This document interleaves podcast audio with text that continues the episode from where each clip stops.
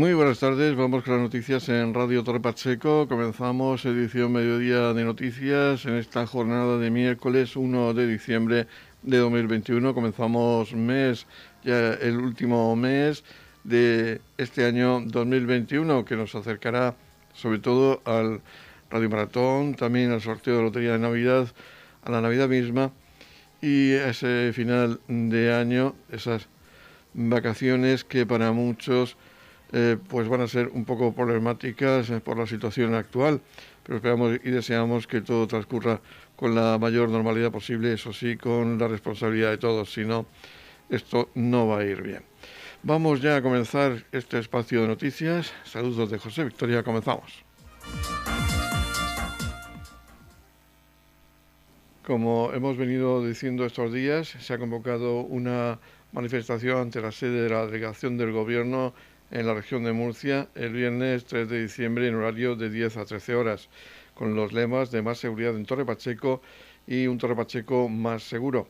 Vamos a hablar con el portavoz de las asociaciones que han promovido esta manifestación, con Antonio José Martínez, para que nos hable del itinerario que van a seguir los autobuses y cómo pueden reservar plaza en uno de ellos. Coméntanos, eh, porque habéis puesto una serie de autobuses, unos horarios y unas eh, salidas para eh, por distintos puntos del municipio de Torre Pacheco en dirección a Murcia. Sí, por supuesto, para que los vecinos puedan sumarse a la manifestación. es muy positivo que se haga esa reivindicación y que asista toda la gente posible para poder manifestarle al delegado gobierno la situación real que estamos viviendo. Y tenemos que recordarles que el último día para em, reservar cita en una plaza en este autobús, estos autobuses, es en la jornada de este jueves. Sí, bueno, hasta última hora normalmente no... Eh, autobuses hay varios, entonces hasta última hora, pero lo que se le pide a los vecinos es que si puede ser jueves por todo el día, pues que, tengamos la información necesaria para, para, poder hacer la reserva oportuna para, para poder desplazarnos a la delegación de gobierno. ¿Qué es lo que deben hacer estos vecinos que quieran participar en esta manifestación? Pues dependiendo del, de la situación, si es Torre Pacheco, Roldán, Dolores, Balsica, en cada sitio pues se ha distribuido a través de las asociaciones una información, o bien por QR, por una serie de códigos, o bien por WhatsApp, o un listado, unos listados que se han distribuido por comercio para que pudieran apuntarse y luego directamente pues por números de teléfono que se han puesto también en esa, en esa publicación informativa para que la gente de varios, de varios medios pudieran hacerlo, pero que de todas maneras eh, siempre hay gente porque por circunstancias, por pues a lo mejor decide a última hora que quiere ir, pues bueno, seguro que, la plaza la tiene para poder ir. Vamos también a hacer hincapié en ese encuentro, en esa eh, recepción que espera mm, tener esta representación de vecinos por parte de la delegación del gobierno o el delegado del gobierno en la región el próximo viernes 3 de diciembre. ¿Qué le esperan trasladar? ¿Qué quieren trasladarle? El traslado que le vamos a llevar a este señor es la situación real, que él la tiene en estadísticas, que siempre es menor, menor de la que hay, porque todo el mundo nos denuncia, por el sistema es obsoleto a la hora de poner una denuncia obsoleto, otras veces por miedo, y bueno, y otras cuestiones. Entonces, las estadísticas es que han crecido un 300%. Y resulta que eso yo las doy a la baja, sea, son mucho más. O sea, ya, ya me conformaría nada más que con las estadísticas que hay. Con eso ya tenía que haber tomado medidas este señor y no ha tomado medidas ninguna. Tenemos un cuerpo de Guardia Civil de 52, 53 efectivos, de los cuales tienen que cubrir el municipio entero, que son 189 kilómetros a la redonda, más luego servicios que llegan a Cabo Palo, San Javier, eh, Sucina, San Pedro. O sea, le agregamos en total unos 500 kilómetros a la redonda. pues claro, aquí, aquí veces, claro, vemos la Guardia Civil, pero vamos, como cuando vemos las luces de Navidad propiamente. O sea, cuando llega Navidad, porque es que aquí no se ven. Aquí no se ven. O sea, si es que si es que se ha visto algún movimiento más, porque se ve el movimiento vecinal y entonces hay que hacer un poco de paripé y la gente, pues claro, quiere que se vea la Guardia. Pero realmente nosotros sabemos lo que tenemos aquí el día a día. La policía del local va a hacer una ampliación de 10 plazas. No es suficiente tampoco. Se van a montar cámaras de, tráfico y mobiliario urbano que servirán, por supuesto, y hechos se han reivindicado y se han pedido por, las asociaciones vecinales, por partidos políticos, el ayuntamiento lo ha apoyado, y eso fenomenal porque va a dar mucho, va, le va a servir mucho de apoyo a los cuerpos de seguridad y cuerpos del Estado. Entonces, luego, aparte de pedir como mínimo 30 guardias civiles, mínimo, mínimo, que con eso no haría cobertura, hace falta una comisaría de Policía Nacional, porque aquí el índice de inmigración es altísimo. Entonces, las competencias más grandes que tiene la Policía Nacional es la inmigración. Entonces, aquí hace falta una comisaría de Policía Nacional. 30, 50 efectivos, y entonces empezaremos a sentir un poco la situación de seguridad en la gente. Aquí, aquí ahora mismo la gente no quiere salir de sus casas. Lo que no puede ser que haya niños que estén acosados en el colegio con miedo. Los padres no pueden hacer nada porque la ley resulta que es que no puede hacer nada. El delincuente está amparado porque como es un menor o es un mayor, ya me da igual, no pasa absolutamente nada. Entonces, lo que queremos es transmitirle la situación, que este hombre la sabe, porque está ahí, la sabe realmente, si la sabe mejor que nadie. Pero nosotros lo que estamos pidiendo son medidas para poder combatir todo eso. Que la ley la vayan a cambiar, no la vayan a cambiar. Yo creo que eso está mucho más arriba.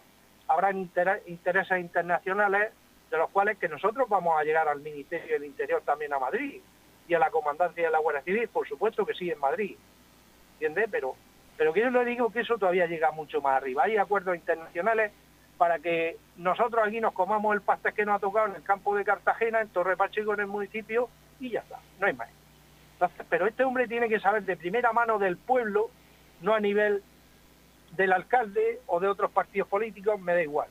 Esto ya la política se queda fuera. Aquí el pueblo el que reivindica y es el que, el que quiere que le tomen soluciones. Y si no, la solución la va a tomar el pueblo que eso es lo que no va a querer él, porque entonces va a tener que mandar forzosamente a guardias civiles, policías nacionales, equipos especiales, ejército, porque vamos, cuando un pueblo de 37 o 38 mil habitantes se reivindique la mitad nada más, ¿entiende? Que diga, no, no, vamos a tirar esto y ya está, y que sea lo que Dios quiera.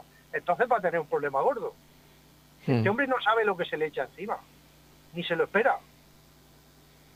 Entonces, lo único que estamos pidiendo es que la gente ya que los representantes vecinales hemos hecho esta gestión para poder que nos atienda este hombre, es que nos acompañe. Que el viernes, el viernes hay medios gratuitos para poder asistir a la manifestación. No estropea el horario escolar, porque de nueve y cuarto a nueve y media saldrán los autobuses y estaremos de vuelta sobre la una, posiblemente una, una y cuarto. Perfecto, yo creo que ha quedado bastante claro esas reivindicaciones que piensan hacer ante José Vélez, del delegado del Gobierno de la región de Murcia. Muchísimas gracias, Antonio José Martínez, el vocal en representación de las asociaciones que han convocado esta manifestación el día 3 de diciembre. Ojalá todo transcurra con normalidad y lleguen esas soluciones que se necesitan. Pues sí, esperemos por el bien de todos.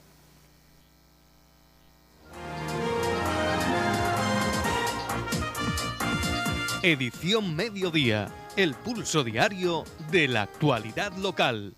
El concejal de deportes del Ayuntamiento de Torre Pacheco, Óscar Montoya, ha hablado hoy del pago de subvenciones a los clubes deportivos y asociaciones deportivas del municipio de Torre Pacheco. El concejal ha destacado que ha sido una apuesta del consistorio el mantener las subvenciones a pesar del periodo de pandemia que hemos pasado. Han sido 24 clubes deportivos en total los que se han repartido los 235.000 euros destinados en estas subvenciones. Montoya también ha querido dejar claro que sigue interés del ayuntamiento en mantener el deporte como un referente del mismo y que continúa trabajando para mejorar la participación y las infraestructuras para su práctica. Pues comenzamos el mes de diciembre eh, y lo hacemos con buenas noticias, lo hacemos con la noticia del pago de las subvenciones a clubes deportivos, unas ayudas que todos los años desde el Ayuntamiento de Torre Pacheco y desde la Concejalía de Deporte pues eh, hacemos para que los clubes y asociaciones deportivas del municipio puedan seguir eh, formando a niños, divulgando el deporte y dándole la importancia que tiene eh, todas las actividades físicas y deportivas en el municipio y la gran cantidad de niños y de todas las edades, personas de todas las edades del municipio que lo practican. Este año, y a pesar de las eventualidades que hemos tenido debido al COVID, eh, este equipo de gobierno y la Concejalía de Deportes hicieron una apuesta muy fuerte por mantener la dotación y la cantidad económica de las subvenciones porque sabíamos que el deporte tenía que regresar a la normalidad, tenía que reactivarse y que para ello iba a ser necesaria la ayuda de todos. Como no, el ayuntamiento ha querido estar al lado de sus, sus asociaciones y clubes deportivos y pues lo ha hecho con la cantidad de 235.000 euros, una cantidad que como digo se ha repartido entre los diferentes clubes, han sido un total de 24 clubes deportivos los que han concurrido en régimen de concurrencia competitiva que además como novedad este año pues hemos asentado unas nuevas bases, unas bases sólidas que, son objetivas y que lo que pretenden es eh, pues premiar pues tanto la participación eh, de los alumnos, de los chicos y las chicas del municipio que practican deporte en estos clubes. Eh, pues decir y sobre todo felicitar a, los técnicos y a los trabajadores de la Concejalía de Deportes por el esfuerzo durante todos estos meses y también al Departamento de Intervención por el, por el esfuerzo. Así que, pues sin más, eh, decir que seguimos apoyando a los clubes deportivos con esta cuantía económica y que vamos a seguir, pues intentando mejorar también infraestructura y todo tipo de servicios que estamos prestando para que el deporte siga siendo referencia en Torre Pacheco. Estamos repasando para usted la actualidad de nuestro municipio en edición mediodía.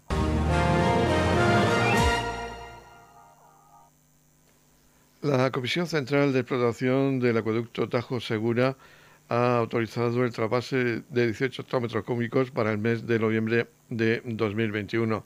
Para hablarnos de esta información tenemos al presidente de la Asociación de Regantes del Campo de Cartagena, Manuel Martínez. Coméntanos esta decisión, ¿os ha sorprendido o esperabais que se diera este trasvase? Bueno, eh, esperábamos que se, que se autorizara, por supuesto. Nos llama la atención nuevamente que el Centro de Estudio Hidrográfico, en su informe, eh, indica que se pueden traspasar 20 hectómetros y una vez más pues el Ministerio ha recortado dos hectómetros. No sabemos por qué, puesto que eh, los niveles que determinan el agua que se puede traspasar estábamos a 0,6 hectómetros de subir al, nivel 2 que correspondían ahora en este momento los 27, anteriormente eran 38. Eh, si hubiese estado en la franja inferior, pues bueno, podríamos entender que por prudencia, como ellos indican, pues que hubiesen recortado algo, pero estando en el ya tres meses en el límite superior, de hecho, ahora mismo ya estaríamos en, nivel 2, o sea que, a los dos días estaban en el nivel siguiente, que hayan recortado esos dos hectómetros, pues la verdad es que no le vemos mucho sentido. Pero bueno, en cualquier caso, ahora mismo pues estamos relativamente bien, también gracias a que tenemos un consumo moderado debido a la lluvia, que si bien han sido muy dispares en, las diferentes zonas, pero que lógicamente pues nos permiten ahorrar bastante agua. Y existe también preocupación en los agricultores por el agua desalada, por el precio de la electricidad y el encarecimiento de la misma. Sí, bueno, ese es, ese es un tema recurrente últimamente, puesto que eh, el agua desalada de mar, pues estaba, bueno, se está utilizando eh, como un complemento al, trasvase, pero lógicamente con estos precios de la energía, pues no es un complemento, o sea, directamente es eh, ruinoso, o sea, algo que no se puede soportar. es que ahora mismo si tenemos en cuenta que aproximadamente se necesitan 4 kilovatios por metro cúbico, pues eh, hay que sacar la cuenta del precio, o sea, que sale prácticamente a 70 80 céntimos solo el coste de energía. Con lo cual, pues la verdad es que eso es algo inasumible. O sea, absolutamente inasumible pagar agua para riego en alta entre 80 céntimos y un euro, un euro 20 o incluso un euro y medio. Eso es una verdadera burrada, eso no, eso no se puede soportar. Y vais a, se va a estudiar medidas, se van a pedir soluciones, que haya alguna compensación.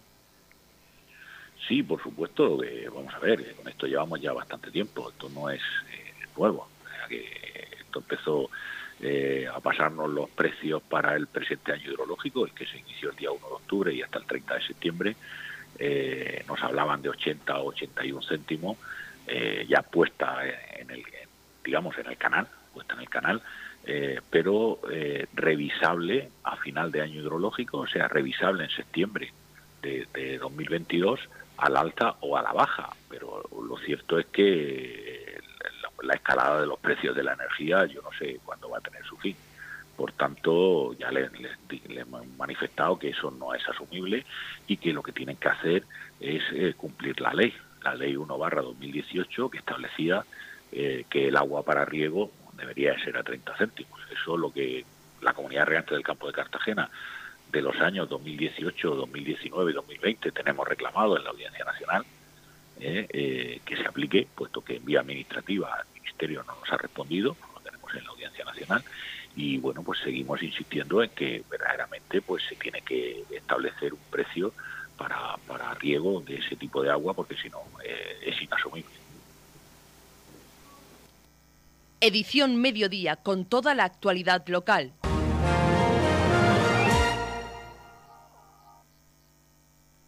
Este martes, día 30 de noviembre, se llevaba a cabo una charla sobre envejecimiento activo y promoción de la empleabilidad en el cuidado de personas dependientes en el domicilio. Se llevaba a cabo en el centro de día de Torre Pacheco y lo organizaba dentro del mes de la discapacidad AFA Levante.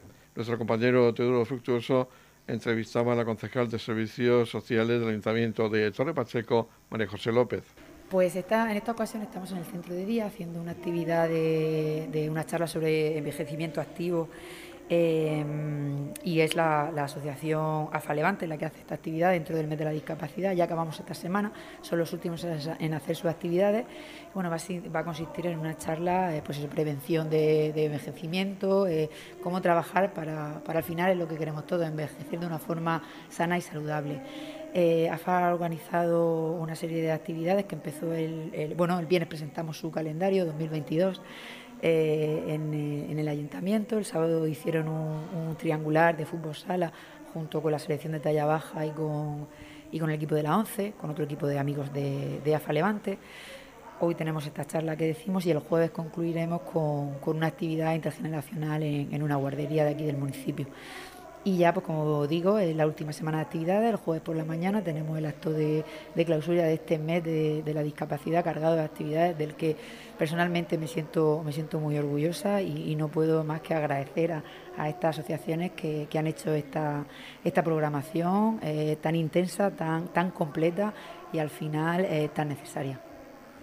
Haznos un balance de, de este mes de la discapacidad.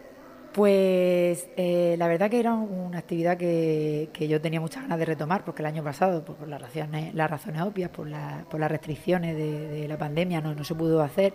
Tenía muchas ganas porque la primera vez que la hicimos quedó, quedó muy bien y creo que la hemos superado con creces. Las actividades que han organizado todas las asociaciones han sido han sido la verdad que, muy diversas de, de todas las áreas, se han visto eh, pues muchos campos dentro de, las personas con, discapacidad, eh, ya sea pues charlas en colegios, ya sea el trabajo en, los centros de día con exposiciones de cómo, de cómo trabajan, ya las exposiciones de la, de la, manualidad y los trabajos que hace, por ejemplo, Prometeo, creo que ha sido muy diversa. También tenemos la peculiaridad este, este año que la ONCE también ha participado con una actividad. Desde la concejalía también hemos preparado algunas actividades junto con deportes, eh, que destacaría todo es destacable, sin duda, todo es muy necesario, todo la verdad que ha quedado muy bien, pero destacaría esa mesa que hicimos de discapacidad y deporte, que como ya dije ese día, vuelvo a repetir, creo que fue una mesa de, nivel de, cualquier... Eh, no sé, canal deportivo o, televisión dedicada a eso, porque teníamos deportistas de élite. Deportistas de élite y dentro del mundo de las asociaciones con discapacidad teníamos a un representante, que es el representante de, de Aidemar, que, que, se ha traído campeonatos de España a su asociación, o sea que creo que, nos podemos sentir muy orgullosos de toda, de toda la representación que tuvimos, pero, pero siempre creo que hemos ido a más, hemos mejorado mucho y, la intención es que que perdure, que cada año se siga haciendo este mes y, y cada, cada año mejor. ¿Cabe la posibilidad de que el año próximo sean más las asociaciones que participen? Serán, serán. Ya sabemos que sí, porque ya estamos en conversaciones con asociaciones eh, que quieren empezar a hacer actividad aquí en el municipio. Al final, pues empezamos con eso, con las, asociaciones que están presentes aquí en Torre Pacheco.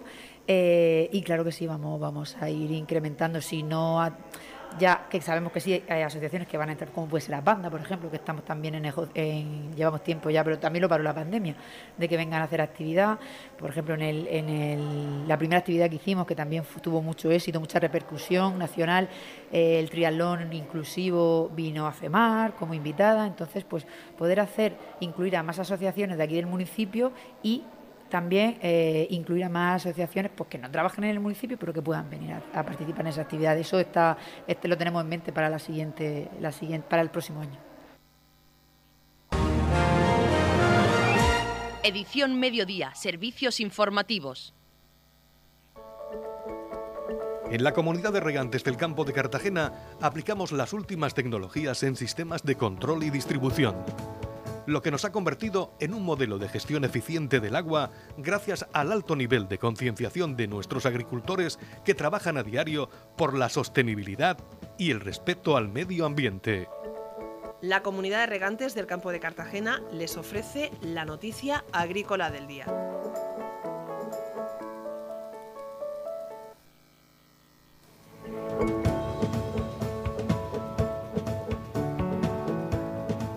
En la noticia agrícola del día destacamos que el Grupo Parlamentario Liberal pide medidas urgentes para rebajar el precio del agua desalada a los agricultores.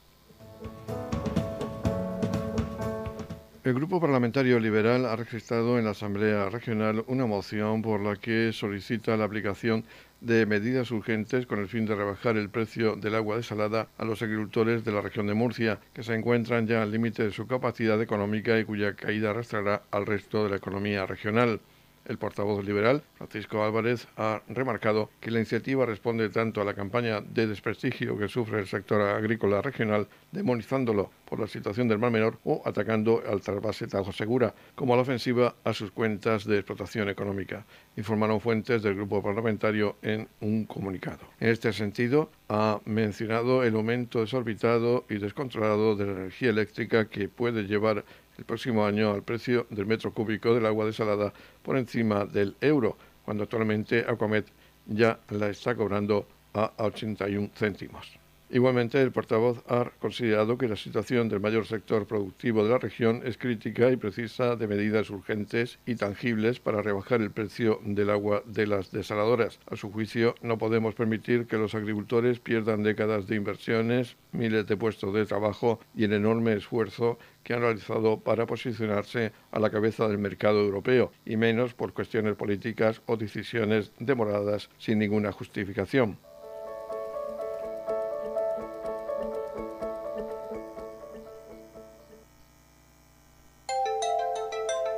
En la comunidad de regantes del campo de Cartagena aplicamos los últimos avances en innovación y desarrollo al servicio de una agricultura de regadío eficiente y respetuosa con nuestro entorno. Por la sostenibilidad y el respeto al medio ambiente, Comunidad de Regantes del Campo de Cartagena.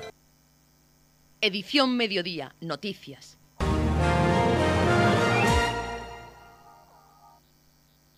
Torre Pacheco va a celebrar la sexta edición del LAN Party los días 10 y 11 de diciembre. Se trata de una vuelta a la presidencialidad, como ha destacado la concejal de Juventud, Verónica Martínez, se va a realizar en el espacio joven de Torre Pacheco y la Concejalía de Juventud ha puesto a disposición un autobús gratuito que pasará por todas las pedanías para recoger a aquellos jóvenes que quieran acudir a este evento. Escuchamos a Verónica Martínez. Nos encontramos en el espacio joven pues, para presentar la sexta edición de la LAN Party que desde la Concejalía de Juventud del Ayuntamiento de Torre Pacheco eh, hemos organizado para el próximo día 10 de diciembre y 11 de diciembre aquí en el espacio, en el espacio joven. Eh, desde la Concejalía de Juventud pues seguimos trabajando en esta línea y en las demandas que nos hacen los jóvenes de nuestro municipio a esta, a esta actividad. El año pasado, por problemas de, la pandemia, del COVID, la tuvimos que hacer online y este año hemos querido volver a la presencialidad eh, siempre y cuando eh, los datos así nos lo puedan lo puedan corroborar que se pueda que se pueda hacer y también con todas las medidas de seguridad que ello que ello conlleva eh, desde la Concejalía de Juventud, pues seguimos programando alternativas de ocio saludable para nuestros jóvenes del municipio. También quiero agradecer a, la empresa que, es la que realiza y la que eh, colabora con el Ayuntamiento de, Torre Pacheco, a Logro Desbloqueado. Para, poder llevar este evento tan demandado por nuestros jóvenes del municipio.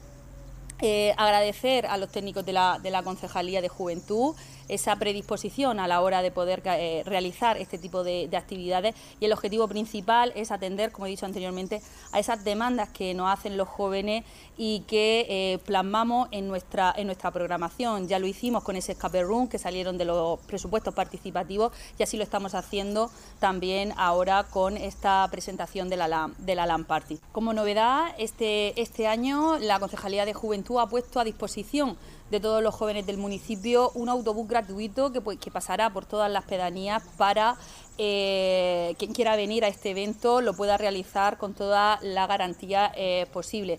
En los en los carteles hay un número de teléfono que si quieren utilizar este autobús, porque será bajo demanda, tendrán que ponerse en contacto con la Concejalía de Juventud para que puedan eh, acceder al autobús eh, gratuito. Yo sin más quiero eh, hacer un llamamiento a todos los jóvenes de nuestro municipio, de pedanía y de aquí de Torre Pacheco para que vengan a participar en esta LAN Party que hemos desarrollado, el que vamos a desarrollar el próximo día 10 y 11 de diciembre aquí en el Espacio Joven.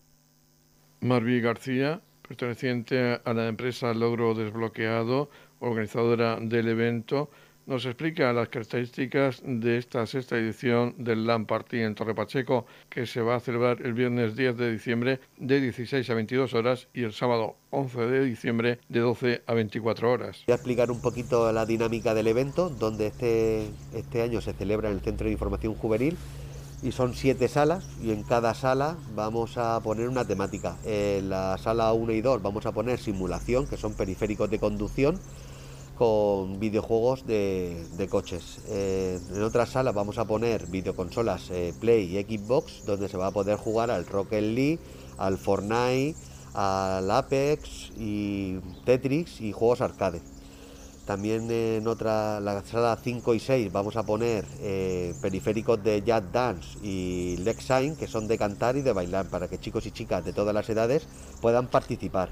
En la sala número 7 vamos a poner eh, unos periféricos eh, y ordenadores para poder sacar todo el contenido a, online, para que a tiempo directo podamos hacer entrevistas, vamos a hacer también dos o tres charlas relacionadas con el mundo del videojuego y entornos digitales eh, van a haber sorteos, van a haber premios, moneda digital, eh, entrevistas a los ganadores y mucha infinidad de campeonatos, eh, ocio y mucha diversión. Y esperamos a todos los chicos y chicas del municipio a que se acerquen viernes y sábado, días 10 y 11. Radio Torre Pacheco, servicios informativos. Hace unos días hablábamos de una iniciativa solidaria que partía de la Concejalía de Emergencias y Protección Civil del Ayuntamiento de Torre Pacheco junto a la Concejalía de Juventud, que era la de recoger juguetes para destinarlos a los niños de La Palma afectados por el volcán Cumbre Vieja. Y hablábamos con el coordinador jefe de la agrupación de voluntarios de protección civil de Torre Pacheco, Antonio Jesús San Martín, de que la fecha límite era el día 29 de noviembre, pero al final se va a ampliar esta fecha y también se va a posponer el viaje previsto al principio de este mes de diciembre por un grupo de voluntarios de protección civil de Torre Pacheco, sino que se ha aplazado también a mediados de este mes de diciembre. Pero de todo ello nos va a hablar el propio coordinador jefe de protección civil, Antonio Jesús San Martín. Comentaron los motivos por los que se ha ampliado el plazo para la recogida de juguetes.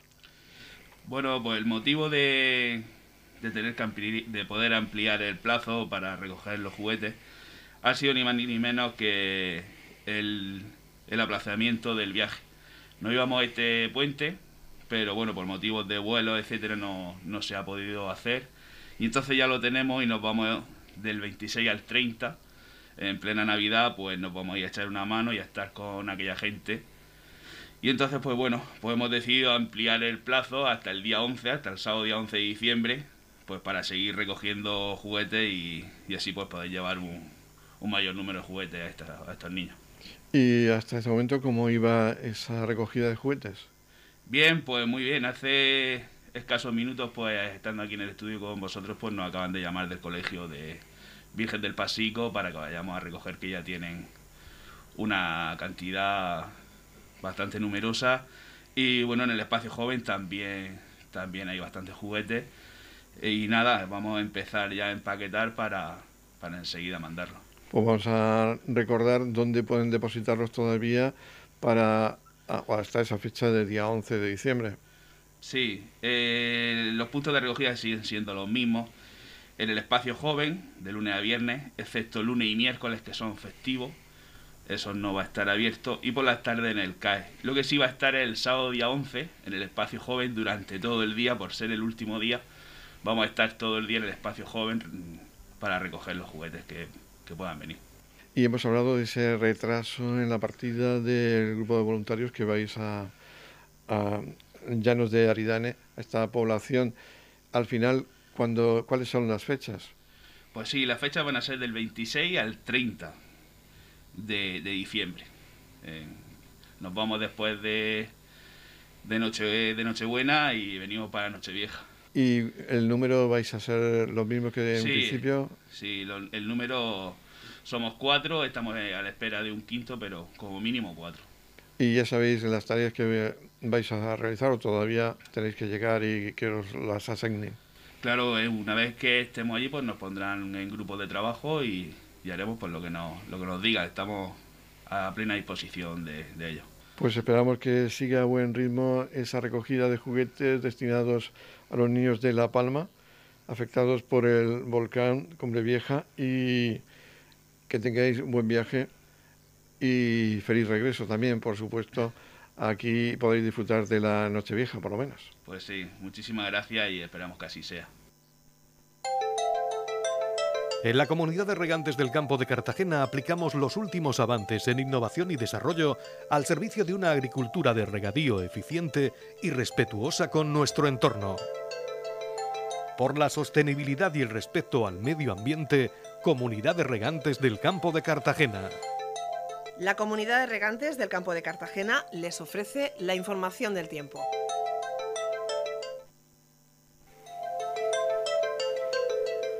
El tiempo previsto para hoy miércoles 1 de diciembre en la región de Murcia es de cielos poco nubosos, salvo por algunos intervalos de nubes bajas matinales, sin descartar nieblas, aumentando a nuboso en el interior al anochecer.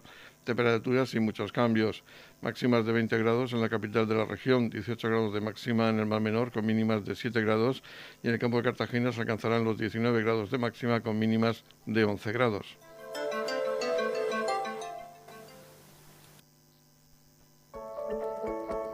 En la comunidad de regantes del campo de Cartagena aplicamos las últimas tecnologías en sistemas de control y distribución lo que nos ha convertido en un modelo de gestión eficiente del agua gracias al alto nivel de concienciación de nuestros agricultores que trabajan a diario por la sostenibilidad y el respeto al medio ambiente.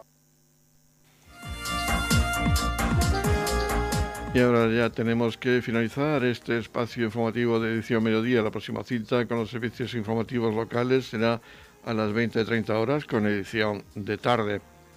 Recuerden que a continuación viene toda la información regional que nos la traen los servicios de noticias de Radio Nacional España y este espacio de edición mediodía lo pueden ustedes escuchar en los podcasts de Radio Torre Pacheco. Feliz sobremesa, muchas gracias por seguirnos cada día y muy buenas tardes.